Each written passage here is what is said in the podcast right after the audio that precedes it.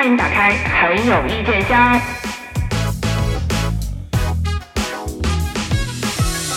哎，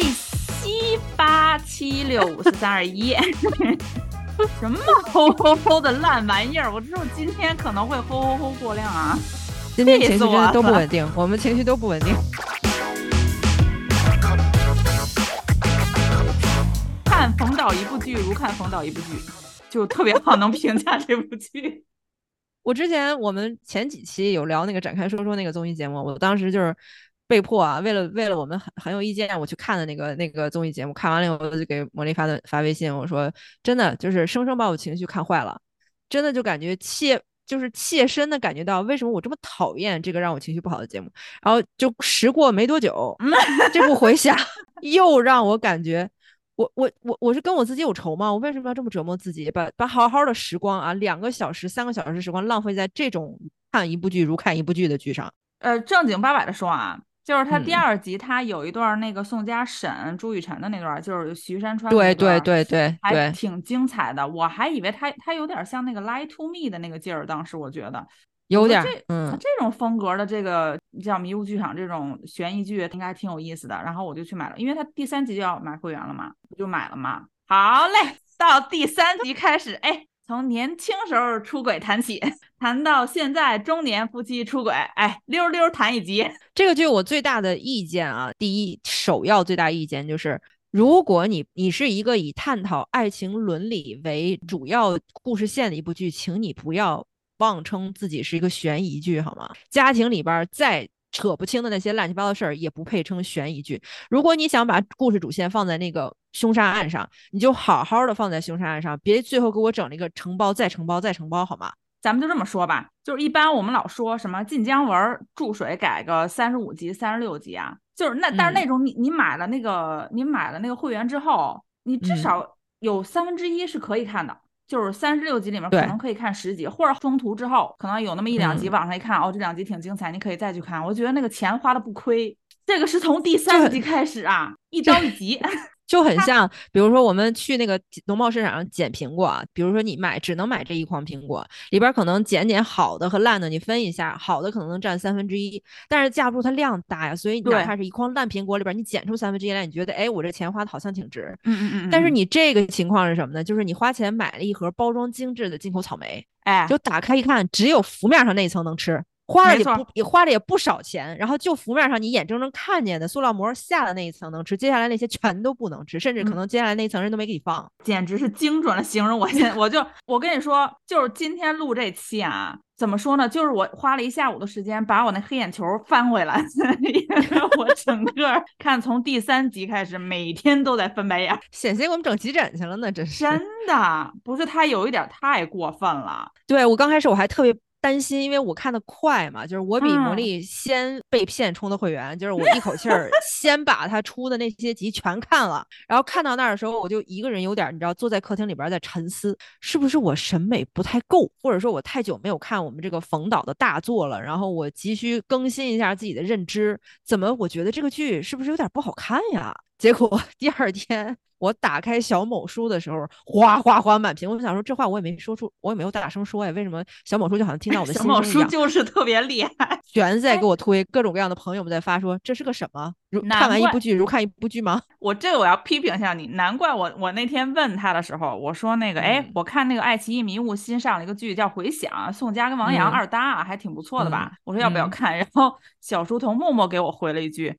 嗯，好像口碑两极分化还蛮严重的。我说哦，是吗？然后我就去充了会员，打充完会员开始。我天天骂人，因为当时我真的有点恍惚了，我就因为我真的看完了以后很生气嘛，我就觉得不能吧，就是我这个气，你看我现在就又自我反省、自我 PUA 了，就是我连我自己生气这件事情，我都觉得应该是我审美不够，应该是我没有理解人家冯导的美。直到我看到我们小某书上的姐妹们哗哗哗满屏的刷我呀，然后我才想哦，对着呢，对着呢。然后魔力这边在跟我说这是个啥，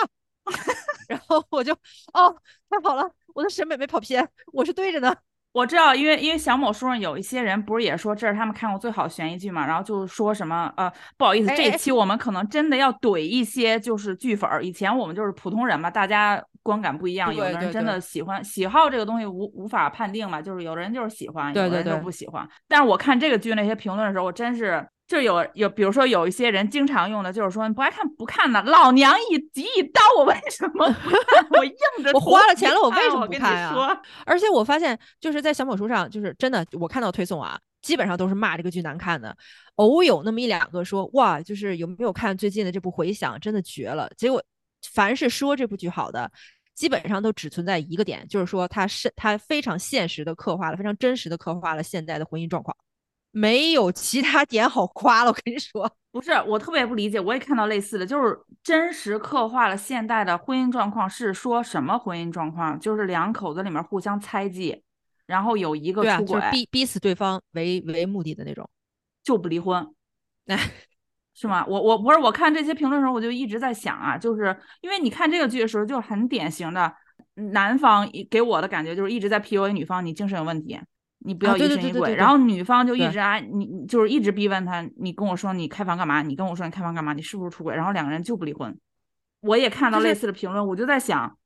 你除非啊，可能是财产分割有什么问题，像他们家这种情况，双方应该收入都不差吧，都是双职工的这种，而且一一个是刑警队队长，一个是一个是大学教授，然后两个人在这么是颜面，可能是怕伤面子什么的。然后就这么无限的拉扯，哇塞，我我我真的是被震惊到。当我看到那个很多人，我又我也看了类似评论，就是说，嗯嗯现实的反映了非常真实的反映了现实的那个婚姻生活，我就哇，难怪这么多人不愿意结婚。不是，我会感觉，嗯，确实是他，他如果是他非常呃真实的反映现实婚姻状态的话，那你们这些困在现实婚姻里边的人，为什么不往外逃呢？电视不是有一而剧里这些人逃不出来，是因为编剧不让他逃，你们不逃是？对对对，而且而且有一些人是特别逗啊，然后就是我我就嗯必须要怼这些人。昨天晚上我不跟你说嘛，对对对，有些人就啊、嗯不喜欢看这个剧的，就是看不懂，就是什么没有结婚的啊，或者年轻的小姑娘，他们不理解这个，哎，还有一种优越感了，就是他他自己在婚姻里面被没有折磨。缺乏人生阅历。对，然后我回了我说是被折磨的人生阅历，我们确实没有。就是这有什么可秀优越的呢？你自自己都被 PUA 成这样了，这这就无法做到，就是决绝的离开，重新开始，你还在这跟我们秀什么优越呢？就是他们觉得吃苦，或者说就是他们可能已经绝望了吧，就感觉在婚姻生活中是没有希望的，也是没有没有甜甜蜜的地方的，所以吃苦才是婚姻的真相。如果你但凡有一个人不认同他，不想吃这个苦，或者有些人，哎，他好像他好像还有一点点甜，在他来说就是你活得不现实，我我觉得、啊、没办法呀，对吧？他必须否认别人，要不然他们的这种就是怎么去正正义化呢？对吧？哎，这不跟那全西西一样吗？你说的是蔡全西西吗？啊，对对对对对，蔡家蔡氏蔡全氏，对对对。迷雾剧场之前有几部不都是烂尾吗？这个剧我就觉得，因为我看了网上说它是双线嘛，它是通过探案来探究婚姻与人性，就是写的可深刻，贼深奥、啊。哎呦我妈呀！哎，我就想着你好歹这每一集有一半儿探案吧，剩下一半儿你探讨人性，我也可以理解。哎，每集就开头那十分钟讲一讲这案子，后哎面三十八分钟全部都在讲。问题是他探讨了什么人性啊？探讨人性，看琼瑶阿姨的剧不探讨吗？我是来加入你们。我不是来拆散这个家庭琼瑶阿姨的，请请大家想一想，琼瑶阿姨的哪一部戏没有在探讨婚姻和人性啊？但是就是琼瑶阿姨哪一部戏提出来的那个命题都是非常你知道掷地有声的命题，就是非常炸裂的。就是你无情，你冷酷，你无理取闹。我其实非常愤怒的一个点，就这个这个点我必须要说，就是它里面有一条似似有似无的，就是不知道是谁精神产生了幻觉的那一个心理哦医生梗，就是小宋佳演的那个警察队长东东姐啊，东东姐就是因为作妖儿什么的，然后让他们。文艺男青年老公发现他割腕了，当然这是不好示范啊。如果嗯，有这方面倾向的朋友，希望你去寻求帮助。然后发现他割腕了以后，就强制说不行，你已经有毛病了，你心里已经有问题了，我们必须去看心理医生。然后这戏里边出现两次带着东东姐去看心理医生的戏份，我嗯特别特别愤怒的是，为什么看看心理医生的患者是东东姐，但是她的丈夫要在看完病之后坐在那里跟那个心理医生探讨病人隐私，我真气气炸了，看到那儿。而且那个就是你要说这个编剧他不懂生活吧，好像也不是，感觉他写的也是挺贴近生活现实的。但是为什么一说到心理医生跟病人的这个 confidentiality 的时候，这个保密协议的时候，就好像就是你这个你这个事儿整的挺洋化的呀？那为什么到了这个 confidentiality 这块的时候，你就一丁丁点儿点儿都不按照专业的来呢？就是隐私这方面哈，对，就是做就是隐就病人隐私这方面，本身他如果存在心理疾病或者存在精神障碍，他去看了医生，他出现精神状况的最大受益者，说句难听的，就是他的配偶。这个时候，如果心理医生不遵守病人和医生的那个隐私和那个 confidentiality 的条例的话，把他有可能产生的一些疾病因素，或者把他有可能会造成的一些影响告诉她老公了，她老公这会儿要给她买个保险。完了以后再对吧？你这玩意儿你这不是直接就诱导诱导害人吗？这不叫没错，这就出了悬疑剧了，到时候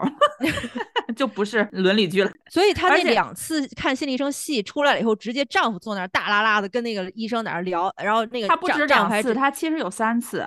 啊，就是到后边我可能就不注意，他他有两个是那个许亚军那个角色，好像是跟他们两个是认识的，我感觉就是跟他们私人是有私交的。中间不是有一个是特别专业的那种心理呃医生嘛？去啊，对对对对对，我说的就是那个特别专业那个心理医生，然后还巴巴坐那儿跟她丈夫说呢，还。对，而且那种专业的心理医生一般不都是趁这个机会就赶快给老公也诊断一下，然后就一起收费吗？他 他不给老公诊断一下是就是这个我可以理解，就毕竟我还得单约你，还得单收费嘛。就是他诊断完病人了以后，为什么要跟病人的家属说病人？而且他都没有确诊，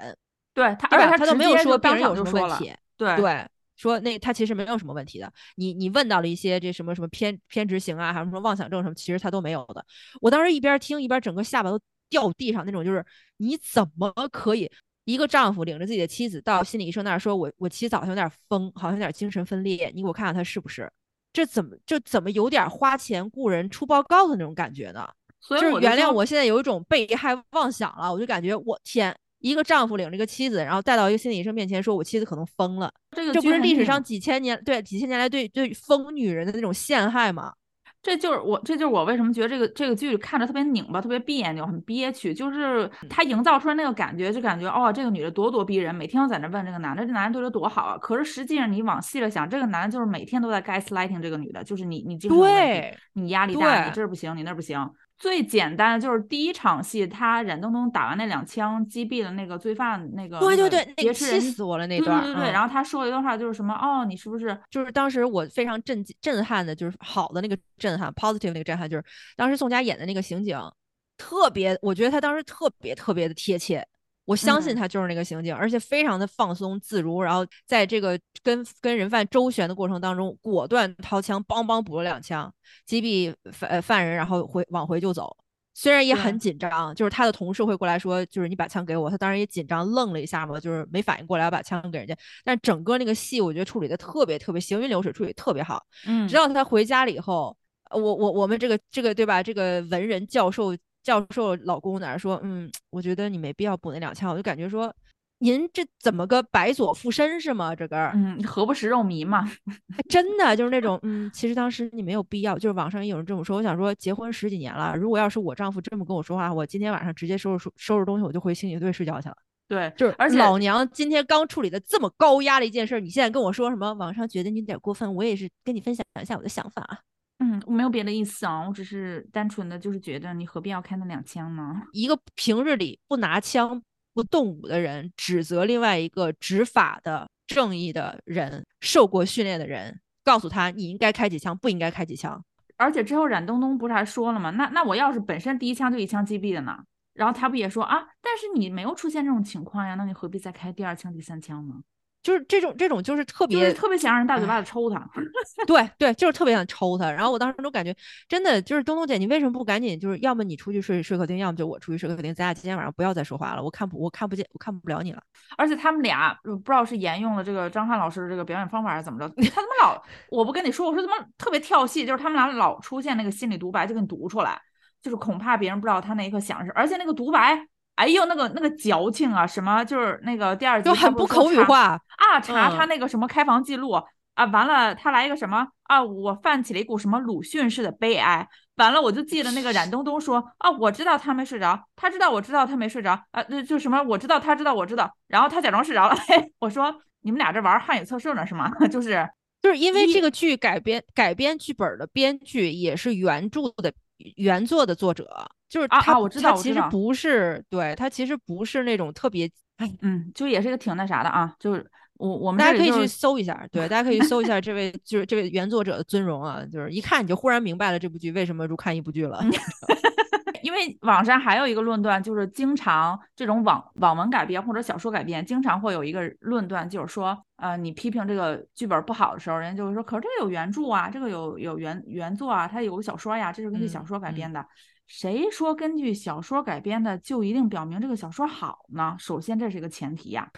就怎么就对这个逻辑原作也不好，就是这是个什么逻辑？就是每次你一说，哎，这剧不好，这这个剧就是好多，可是原著就是这么写呀，这个是跟原是根据原著改编，我压根儿也没说原著好呀。谁说改编成网剧的这个原著原著就是个好东西呢？而且本身改编它就是一个在原著的基础之上二次创作，就是你需要把原作当中适合电视剧语言的，对吧？镜头语言的东西放大，然后不适合的东西转化一下。如果真的原著是啥样，你把它改编成电视剧的台词还是啥样的话，要你改编作者干什么呀？对，那为什么各大电影节和各大那个你知道吧？奥斯卡人有最佳改编？编剧奖呢？最最佳改编剧本奖呢？而且我觉得以以宋佳和王阳的那个演技，就是当时那个好说歹说，这个冯小刚电影镜头还是有的嘛。拍摄下来你是可以感受到他们俩的内心活动的。为什么这个时候非要突兀的插一些话进来？就是好像点醒观众，好像好像我们可能确实是，如果我们单看王阳的脸，可能看不出他的悲哀是鲁迅式的，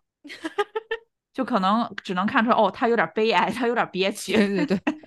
我就只看到了一个那种道貌岸然，我还真没看出来鲁迅，你知道吗？对对对，而且他到后面就是结局这两集，不是也是，就是他女儿在车里面讲一个老师给讲什么羊在山下吃草，然后又好奇，就是不满足，又上山顶。然后我当时看，我说哇，我说这这个剧真是每一个人的台词都要隐喻这段婚内出轨的伦理道德关系，就连他女儿都不放过。我刚说完了，这个王阳演的这个爸爸就在前面说啊，复述一段啊，连我女儿都看透了这个道理。我说。我们也看透了，所以你不用重复了。我们也看透了，每个人把观众当成啊，对，就是把观众当成傻子。他这种把观众当傻子，不是说因为他傻，所以他觉得你好像应该跟他一样傻，而是他觉得我比你们可聪明太多了。对对对，我要不我要不把我自己水平拉低几个 level，你们可听不懂我是什么意思，你们可搞不懂我什么意图。所以你看，你看我给你拉低了吧，这样你们你们还不满意吗？那种特别 condescending 那种居高临下的那种，对，那那种就是那种傲慢，就真的是字里行间在台词里边那种傲慢。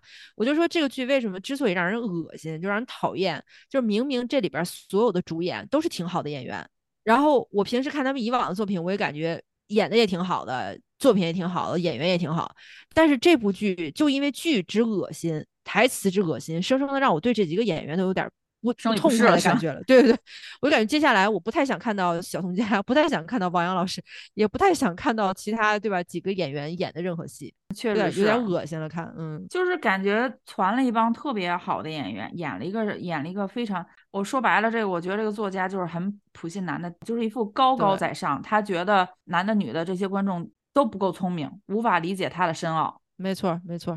而且虽然这部剧你感觉好像它是用，因为它里边有很多女性角色嘛，嗯，你感觉这些女性角色无时无刻不在说话，不管是刑警队长，还是这个正正牌妻子，还是这个对吧？就是自我折磨的小三儿。所有女性角色都不停的在表达，表达自己的痛苦，表达自己的困惑，表达自己的，你知道就是佯装无无无爱这种这种态度。但是哪句话我都觉得不是从这些活生生的女人嘴里说出来的，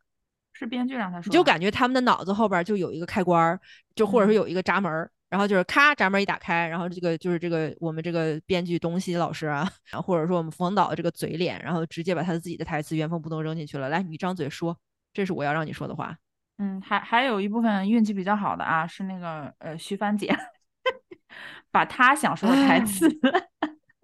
徐帆老师也真的是，就是说演员这个演技啊，徐帆老师那是没得说，真的没得说。哎，这个我不同意，我觉我觉得在这个剧里面，徐帆的演技并没有其他人那么出出彩。不不不是在这个剧，我就说他啊啊他以往的那个表演功力，就是嗯嗯嗯，毕竟人家是话剧演员嘛，话剧演员，然后再加上他其他一些比较经典影视作品里里边儿的演技，我感觉徐徐帆的地位，演技的地位应该是可以了。可以。他来这儿演，无非就是帮个忙，对吧？自家的剧嘛，对吧？少少嗯付一个人钱算一个人钱。但是徐帆老师的婚姻观真的跟冯小刚老师，你们俩锁死就行了，你们俩也别出来祸害别人了，真的是恶臭啊！这俩人的婚姻观。不是之前徐帆老师也说过那种特别让人恶心的话吗？就是反正我们家男的我们不吃亏，类似于这种逻辑的那种嘛。嗯你感觉那你就看那个嗯女生都是女生不检点扑上来，跟冯导没关系。对呀、对呀、就是哎呀，你们这些小女孩们，对吧？想上位啊，怎么怎么样的，你们都这么不要脸，我们有什么办法呀？就完美的体现在了那个徐山川老婆的台词里。对呀、对，你看你你你不觉得那个老婆在那儿说话的时候那个样子就很让你感觉就是徐帆老师真是恨恨不能自己来演这个角色，我觉得。他整个这个剧，我感觉就是都是通过里面这些主要角色来表达冯导和那个徐徐帆不是监制嘛，就表嗯达徐帆老徐监制师和、对对对徐监制和冯导就表达他们两个在婚姻当中这种两者之间的博弈，就是而且很不堪，对，又非常不堪就是嗯。包括他们两个在，像你刚才说的特别对，就是网上因为有一些人不是刚才我说就会说呃支持，就是现实生活中婚姻关系就是这样，你们是因为你们没有阅历，就还还有一种优越感嘛。我当时就想，嗯。哇，你们真的是跟冯导跟徐监制，你你们是就是一个流派的啊，请你们这些就锁死，对对对对，就是你们享受这种被折磨的关系，你们就锁死。就是不能因为现实就是一片泥潭，你就说泥潭是好呀。对呀、对吧？我们我们肯定永远是向往干净的土地和和蔚蓝的天空。那你不能因为每天阴云密布，你就说这个世界的美好就是这样的阴云密布的呀？哪有什么蓝天白云啊？没有，那都是你们凭空想象出来的。那不是我们见过蓝天白云呀。对，虽然少见，但它确实是存在的，不能让你们这么偷换概念吧？对，而且他这个剧里很很擅长，像我刚才说的点，就是把明明没有站在正正义真理一方的那个呃，比如说像那个冉正东的呃呃穆达夫，就他这他这个名字啊，每次老想到郁达夫，不知道为什么，就是对对，我好讨厌他这个名字。我也很讨厌他这个名字，就是嗯把他的这个角色，包括徐山川，到最后拍的，哎，你看网上好多站徐山川的嘛，啊，觉得还不可怜还。对对对，就是因为嗯他的这种塑造方式，把实际上是是违法，是不在正义真理那一方，反倒塑塑造成一个受害者。哎，对对对，就是你那个穆达夫就是两次出轨未遂，然后被自己的妻子怀疑，结果还自己一副那种你不要这么逼问我好吗？婚对对对对姻当中最大的危机就是对彼此的不信任，信就是哎任哎，我倒想信任你的，您别去开那房行吗？就是而且你第一次是说呀，你你说清楚对呀呀，第一次是你对吧？就是临时临时变卦了。第二次人那那女的临时变卦了，就是合着第二次如果那女的没变卦的话，其实你这事情已成既成事实了呀。对呀，你还担心你还担心对方怀疑你破坏了你们之间信任，你鬼都出了，你还有什么可破坏的吗？这儿，再说是谁先破坏的信任呢？而且他们两个的结合，我感觉也是那种就有一种注定的悲剧的感觉。你像东东冉东东，他本身他本身虽然是自己的父亲是在这个呃行业在这个圈儿里边经营的，但是他本人不从事这个。对，就是你明明可以找一个很干净利索，也是那种就是五大三粗的一个刑警好，你为什么要回来扯？你为什么回来就是趟这趟浑水？你如果要是跟这样的一个文艺男青年或者文艺男中年男中年好的话，就是他就是永远会狡辩呀。就这种文艺男中年，他永远会觉得这个世界上只有别人服他，没有他服别人。这就是典型的那些迂腐的读书人 他不是他不是迂腐，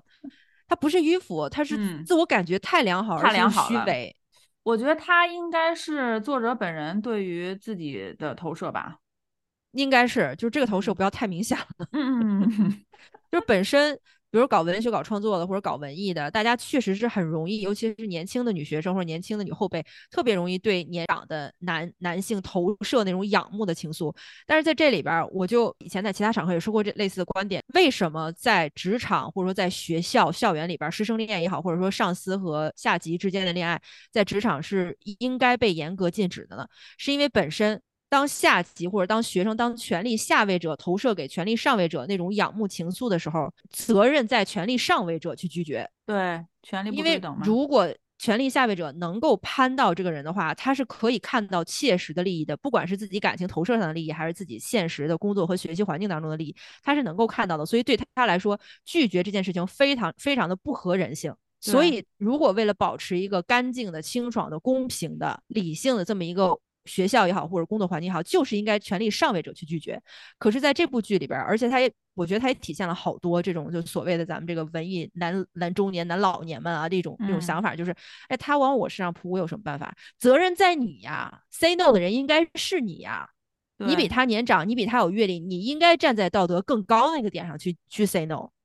你这时候跟我跟人讲说，嗯，我没有他，嗯，我也没有勾引他，但是他他扑向我的时候，我也没有没有办法拒绝，毕竟人人无完人嘛，我也是个男人。那你如果用普通男人标准来要求你的话，你就不配站在那个权力上位者的位置上来。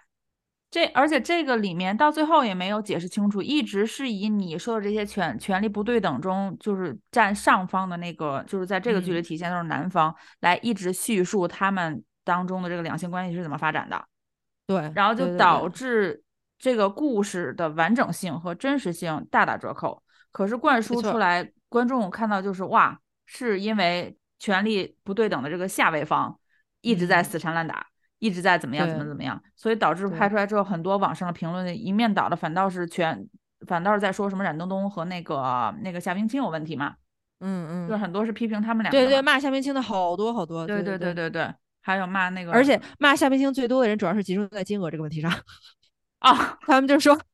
你刚开始你拿那个钱是为了要还债，那可以理解。你拿了钱了以后，然后到时候你跟他分开不就完了吗？后边你又拿了陆续拿了上千万，那那那就是就是那个又又当又立嘛，又是怎么怎么样，就开始攻击他。我说，嗯，那他如果后面没有拿这一千万的话，是不是你的口风会变呢？那那你说批评那个冉东东是为啥？很多人也是不喜欢他，就说他每天疑神疑鬼的，把把那个就说穆达夫特别心疼穆达夫啊，啊，照顾孩子照顾的也好，照顾家庭照顾的也好，然后这不跟当初心疼孟菲的是一拨人吧？这都是。对我感觉，首先冉东东那种疑神疑鬼，我可以理解，我不喜欢，我也不喜欢，但是我可以理解他为什么那么做。如果你面对的另外一半是永远就是你永远都知道，就是咱们小某书上的，不管你是站冉东东的还是站穆达夫的。咱们这些姐姐妹妹们啊，咱们平时说说自己抓出轨的时候，都凭的是第六感吧？很少有人是直接啪第一把就拿到实锤、拿到证据了吧？大家都是先通过第六感慢慢慢慢梳理到的证据吧？怎么这个时候你就对那个严格按照第六感，然后推导推导证据，然后利用职务之便找到查房找找到找到开房记录的这个冉东东就这么大敌意呢？我所以我就说，就是如果我们跳脱出来看啊，这一点不批评这些观众，因为我觉得这些观众都是被编剧和导演带着跑的，对，因为他们刻意把冉东东这个角色塑造成这样，就让你觉得，你看，在这个婚姻关系里面，就是这个女的无理取闹，在现实生活当中，对你一旦有了疑惑，你一旦有了猜疑，多半就是有事儿啊，这个谁不知道呀？在这里边，咱们都不用限定是女女观众们了。男观众也一样啊，也不是说出轨的只有男人啊。你家媳妇儿或者你的女朋友出轨的时候，男生也是一猜一个准，猜到了以后基本上就都能找到实锤了。对，但是他恶心就恶心在他把这个呃叫什么剧情走向是往这个方向引导嘛。其实大家如果细想的话，之前你不也说嘛，冉东东是一个刑警队的队长，哎，他得有 多忙啊？他每天这个对这个塑造的非常诡异。他每天花这么多时间就不不断，每天就是回家问问问问问，根本就不现实啊！就是你看同同期的其他刑侦剧，或者说就前段时间刚播完的刑侦剧，好家伙，《狂飙》里边的安心，就是为了一辈子专心投入一个一个案件的侦破，他可能连对象都不找，就是真的，人家刑警是可以忙到那个程度的。为什么在这部剧里边，一个女刑警队长有命案要处理？每天晚上回家了以后，洗洗涮涮，对吧？头发披散了以后，坐在那儿就开始猜忌自己的老公，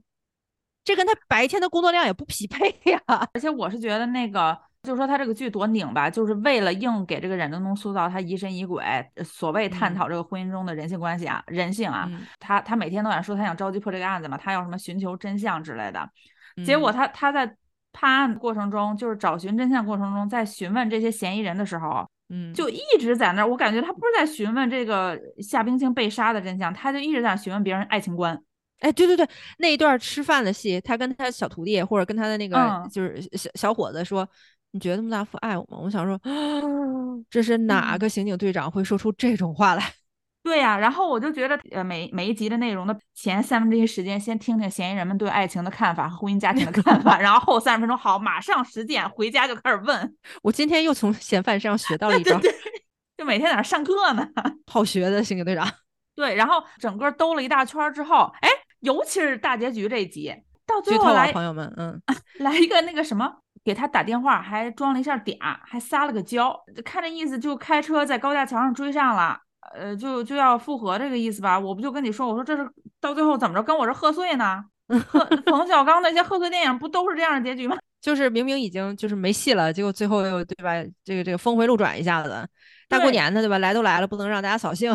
搁最后就是说好，你两条线，你这边又又要呃发现了这个命案，你那边又发现了你丈夫出轨，你花了十三集的时间，对吧？十我十刀。都没有买 到，你最后怎么就不搞了？那就是他出轨这件事儿，你查呀，你问清楚了呀，他开房这个事儿就就不了了之了。哎呀，人家叫什么？就在婚姻里面还是要睁一只眼闭一只眼嘛，就是反正怎么着都会有一句俗语可以给你解释这个现象。而且这个剧还有一点让我恶心的，就是为了套这个现实生活中流行的这些玩意儿啊，你不觉得这里面全员几乎都有原生家庭的问题吗？来回来去讲原生家庭，哎，就是冉东东。本身你一开始觉得就是张国立出来，他回忆他年轻时候是怎么认识那个那个穆达夫的嘛？那段还没显示出来，就觉得他他爸爸对他还还不错，还开玩笑，他心情也不错。嗯嗯。完了没过两集，一一看到这个女主死了，然后就开始啊，我们家原生家庭就是这样的，然后就硬要演一段那个张国立老师和那个那个女演员之间吵架，就感觉一下就是瞬间手机张国立在手机里边的那个啊气氛，然后老费。演对衍生到这部戏里边了，就在手机里边的那个那个那个角色到这部剧里边当了父母。夏冰清有原生家庭问题，好多人就说什么他是原生家庭的问题导致他一步错步步错嘛。可是问题他那原生家庭也没讲多少呀，就第一集讲了半集吧，之后就几乎也不提了，也不出来了。然后等到那个包贝尔，我我不得不说，我觉得包贝尔演的还挺出可以的。对对对，我是我是挺喜欢看包贝尔的戏份的。对，就他演这种包贝尔演窝囊废演的挺好的。对对对对，他那个最后不也来了一段就是原生家庭吗？到最后硬凹那个那个他刑警队带那个小徒弟，嗯嗯嗯，就是那个农民工，最后就发现是他杀的之后，哇，在车上就真的没没得可说了，可能 小徒弟来的啊。我当年也是怎么考出大山的，然后我就每隔三集就得出一个原生家庭的问题。就是如果如果就是原生家庭有问题的浓度这么高，可不可以适当安排一个没心没肺、家里没什么大问题的一个一个角色，然后让我们缓解一下情绪？王菊，王菊真的是江总第二啊！真的，王菊是不是江总的亲戚？之前我们聊东八区那一期的时候，我们就是。花了很大很大的这个节目时长用在了江总身上，江总作为一个投资方，对吧？就是想在戏里边尬一角儿。然后这个里边就我我从第一集开始，我感觉这个王菊他不会是投资方吧？我看我看小某书上有人说，这个人之前在冯导的另外一部电视剧里边也客串过，就是有可能是冯导的朋友。就是你演一个别的角色也行，这个王菊还台词还挺多。每次他一说台词，我就好出戏，我就感觉王菊，王菊往这儿看，往这儿看，你你出第四面墙了，不要盯着观众，不要盯着。王菊的那个台词说出来就是那种哇，想给他鼓掌。王菊台词背得好，配得好，特别流利，一镜到底，one take。刚才不是一直在说对阮冉东东的那个刻画，就是前前后感觉特别拧巴嘛，就一直不搭着。你看那个她老公就一直说她精神有问题，因为她断案压力大嘛，怕老想说断不 又不是包青天，就 是真的是她不是那个查案的压力特别大嘛，就是穆达夫那边老说啊你精神有问题，你压力特别大，你应该请假或者怎么怎么样，然后她就一直说我压力不大，我就是专心想破案。最后一集不也说了吗？啊我的职责就是 把那段好尴尬，我的职责就是保护人民。但是呢，你整体看起来到到最后，他案子破了之后，他不就去撒娇一样的给穆达夫打个电话啊？那个穆教授，然后什么什么，然后就和好了嘛？哎，就给人感觉。他之前就是因为压力大呀，因为他胖他他查完案他就好了。那你之前合着你这些所谓的精神也好，压力也好，你这些疑神疑鬼，向观众说不停的逼问你的丈夫是不是出轨，你你对他开房这件事情，你你这么的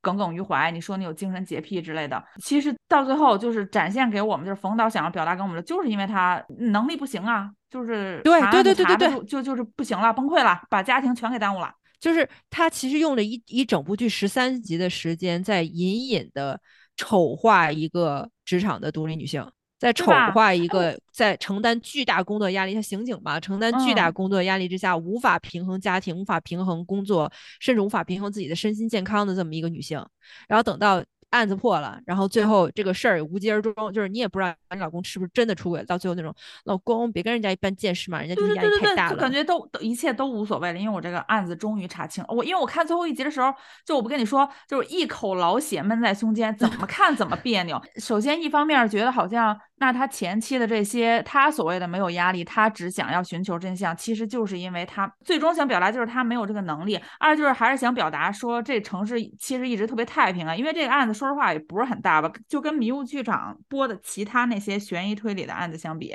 这么小的一个案子，对他甚至是单一的凶杀案，咱不是说这个凶杀案不够残酷啊，嗯，是甚至是单一凶杀案，跟其他那种就是动辄连环杀人案的没错没错比，显得是略微有些小儿科，就是很单薄嘛，他这个案件本身，但是却导致这个女刑警队长好像一直以来就像疯癫了一样，被这个案子折磨的不行不行的，然后生活也完全被耽误了，哎，到最后等到这个案子水落石出的时候，反倒。就一切都情绪稳定了，对，就是感觉他是一个不能控制自己情绪的人。就是这么说，就是如果再拍一个十三点五集那一集，应该会应该就是顺理成章得出一个结论，就是哎，我感觉我胜任不了这份工作，我还是退居二线吧，我去管后勤去吧。为了我们的婚姻家庭幸福，我去管后勤去吧。他这个悬疑推理是是是悬疑在哪儿，推理在哪儿？这个案子刚才咱们也说了，就是单薄无比，他就是打着悬疑推理，甚至什么爱情伦理剧旗号的一部恶臭的艳女剧。我真的不理解他探讨的人性是什么人性。他想要琢磨刻画的任何一个人性，在我看来都不切实际。现实生活中人性丑陋的很多很多，但是我觉得不是他写的这个样子。因为是这样的，昨天晚上我们俩在聊这个的时候，因为知道隔一天大结局嘛，我当时就说这个夏冰清如果是自杀，我真的我就想把我电脑砸了。然后 不是你说别给我搞一个自杀或者是意外死亡啊？对对对。然后今天今天我看完大结局之后，我就。啊，好嘞，这就是大结局，我们就马上给他发微信，然后他就给我回，但是庆幸不是自杀或者意外死亡，就是哎，你看，确实不是自杀或者意外死亡，就是给我了一种无形中的安慰。就是我最后我吐槽一点，就是他最后那个 bug，就是整个他的剧的质量，我觉得也是有问题的。就是他最后那个，他们不是去那渔村找那个农民工嘛，开回来回程的路上，不就有人打电话说，哦，我我发现了你那悬赏公告，我知道他在哪。然后小宋家不就说哦，那掉头，然后他们掉头回，等到他们出现在海上的时候，大家都从便装换成了那个 警察的那个警警服是吗？警服。我说哎，追捕的过程当中，争分夺秒的过程当中，你等我一下，我去后边换个衣服啊。而且整部剧就悬疑来，它虽然说每部剧每一集只有那么十分钟左右，三分之一的四分之一的时间吧，是讲那个呃查案的过程，但是查案自始至终我都没有发现他们去找证据，就每天就是盘问这些嫌疑人。就是问问问聊聊聊，对对对对对，就没有找证据。等到所有这些找证据、这些跟查案相关的东西，全部都在最后一集的前半集给你讲明白了。就是怎么去找什么行车记录仪呀？怎么突然想到他母亲的手机用的是女儿的手机啊？就是所有我们正常理解的那些，应该是边找证据边找嫌疑人的那个过程，到最后全都是倾泻而下。最后一集都给你交代明白，证据我们找了。就这种到最后，就用一种非常荒诞的方式，也可能现实确实有这么荒诞的方式啊，就是两百万悬赏，不要，就是让夏冰清不要再麻烦他了。到最后层层分包，层层分包，层层分包，到最后一个真正犯了案的，杀害了夏冰清的这个人手里，跟他无冤无仇，都不认识他。这么说的话，我觉得呃是这样的，跟呃听众朋友们说一下，我就是打脸来的又比较快啊。就是我们我们现在打脸真的是隔一期打一次，隔一期打一次，真的是。就是上上期刚刚说完平台，当时说的是谁买优酷的会员，老娘买了。对比同期推出的，对，其实是比回想推出的要稍微靠前一点点的一部对优酷的剧，也是我们张译老师的一部真，这部是真悬疑探案推理普法剧。对，他是谁？对对，他是根据真实案例改编的嘛。对对对对对对对对，而且我很惊讶，我们张译老师居然没有用，就是演完一部好剧，居然没有用两部烂剧来奖励自己哈。这个张译张译老师真的好高产啊！对，你想从那个春节档的那个《满江红》，对，就是这个这个褒贬不一啊。就但是张译老师在里边的演技，大家是有目共睹的。从电影完了再到电视剧，之前狂飙完了以后，就紧接上这部他是谁？而且我看这个他是谁，我就看的时候，一是他那个案子，因为是根据那个白银案改编的嘛。当时我看白银案的那个真实案例的时候，我就有点挺瘆人的，我觉得。然后看他的时候就就特别紧张。二是你看他。他讲的是九十年代初的那个公安局查询真相这个过程嘛，就是九十年代初的公安局，但是你你也能够看他反映出职场，就是直到现在的职场，就是那张毅老师每次在那个大家坐一起那个案情探讨会上的时候，就灵感迸发，站起来就说我觉得是怎么怎么样，哎，那个政委就你有证据，哎，像不像我们在职场？就是每当你有什么 灵感出来的时候，领导就数据有吗？对对对，考虑过吗？拍脑子谁不会啊？对，就 感觉你职场发展当中的绊脚石就是你的领导。完了，他们去那个医生那个医学院查案子的时候，当时不是进展特别顺利嘛？结果最后那个校长出来说：“哎，你们不能这么查，我们明天有什么？”对对对对对对对，影响我们影响我们氛围啊什么？对对对，然后我就哇，真的，你你职场当中你做项目的搅屎棍子永远是甲方。而且我我比较喜欢这个剧，就是对比之下，这个剧的一点就是他把它里面比较主要的两个女性角色嘛。呃，就对，一个是那个小聂总，然后还有一个是小聂总嘛，然后还有一个那个顾开颜，就是他也会有这这两个女孩子说那个，比如说他怎么是这么残忍对一个女性犯案，但他用的语言确实是九十年代初会说的那些语言，而且他没有硬让他们喊口号，对对对，我们站在一起，就是他是他说那些话是符合他的身份的嘛，因为他是个警察，他就是为了正义而战。那个小聂总他有钱呐，他他哥那背景在那摆着呢，他说话就是横，对。就是你凭什么欺负这这些女孩子？然后你就觉得是合理的。我那天其实我想跟你说，就你没觉得，其实我们我们的剧，只要你这个剧本儿，你是正常描述一个女的，都不会差。问题就是对，问题就是很多编剧他根本就，如果他要是，要么就是他不知道正常的女的在生活中怎么说话、怎么做事儿，要么就是他哪他就算知道，但是他一落到笔上，一落到创作的时候，就感觉那我得加两笔吧，那我得加上一点吧，就会。真的原原本本的还原一个真实女性的动机和做法和想法，对于这些编剧老师来说，感觉就是难上加难了。觉得这些编剧老师，不然就去采采风啊。那那女性不是说特别就是优秀，非得像其他那些剧里面都得是总监级别的，总监都是 都是有有能力、有脑子的，对吧？你只要你只要正常的写一些有能力、有脑子，我真的觉得凡是一个剧，不管是男性群像剧还是大男主剧。还是大女主剧，只要这个女性角色就不用高写总监什么的，就是你写一个正常的，我觉得这个剧都不会难看的，因为因为没错没错，当他把一个男性角色是塑造的比正常要高一点，然后把这个女性角色不往正常写往低了写的时候，你就觉得他能力不匹配，所以你看上去你就觉得那这些火花这些交流是怎么产生的？这两个人根本就不在一条线上。对，就是他们他们那种塑造女性角色的方式，就会让人感觉。就是作为一个正常的我，正常一个正常女性的我，你这么弄，我都有点厌女了。就 你这你你要说你不是故意的，我都不信。我特别特别喜欢顾寒言在里边，就刚开始他们都是彼此都认识的，而且他又是那个局长的局长的女儿，所以像他那个身份设定，我觉得非常的妙。就是本身他就是作为大家小师妹的那个身份一直存在的，然后在在一个关键的节点，然后他重新被介绍入场，就是他作为预审科的主要负责人，而预审科又是人家业务上面重新改革的那么一个重要的环节。不管是谁当这个预审科的负责人，其他的老刑警肯定都会对他有意见的。而这个时候又把顾开颜这个角色放到这儿的时候，就本身非常有挑战性。我就当时特别怕把顾开颜塑造成那种就是哼，就是跺脚扭头，哼，娇嗔生气生气，就是你不懂，你要让我们怎么怎么样，就是照本宣科。我特别怕他把顾开颜塑造成这样的角色。但是在那那一部审，就是那几幕审讯戏里边，当这个魏国平就是表现的非常的 cocky，就是非常的傲慢，就是那种哎你不懂，你跟着我来就行了。对，然后。然后顾开颜并没有那个快被气死了，当时。对，但是后来，但是你多想一下，就感觉其实那是角色塑造有需要这个东西。看到有评论说，哎呀，这部剧扑街啦，什么什么，这里边张译演的那个魏国平什么艳女，或者我说，其实她艳女才正常，在那个年代，她的工作性质，而且她接触的。我想说的是，她其实不是单纯的艳女，因为那个年代大家了解一下，那个年代像警察这种很多最早就是经验出来，没什么文化、没什么学历的这种技术工种，不只是女孩子，年轻的大学毕业生，如果是男性的话，也是一样的，因为他那会儿也是会被瞧不起你，你就是死读书出来的，你没经验，甚至说，比如说基层老刑老刑警、老民警上来的，他也会看，就是可能人家感觉，哎呦，警校来大学生是吧？他他也会阴阳怪气儿啊什么那种。或者说带着这些学带着这些小徒弟出去办案的时候，他他也会有那种你学着点吧，你对吧？就这种 street smart 就是这种街边街头智嗯慧，确实从学校出来的人，他不能一时半他一时半会儿是不能很快上手的。但是在这里边儿，我特别特别喜欢他这么处理顾开颜的戏份。顾开颜没有抓狂，没有生气，也没有娇嗔跺脚，而是很冷静的把他叫出来说：“接下来的审讯你不要参加了，因为你会影响我们的方向。”他的理由是科学的，是理性的。顾海燕在里边没有耍脾气，哇，那段我就感觉啊，太好了，终于塑造了一个正常的女性职场人。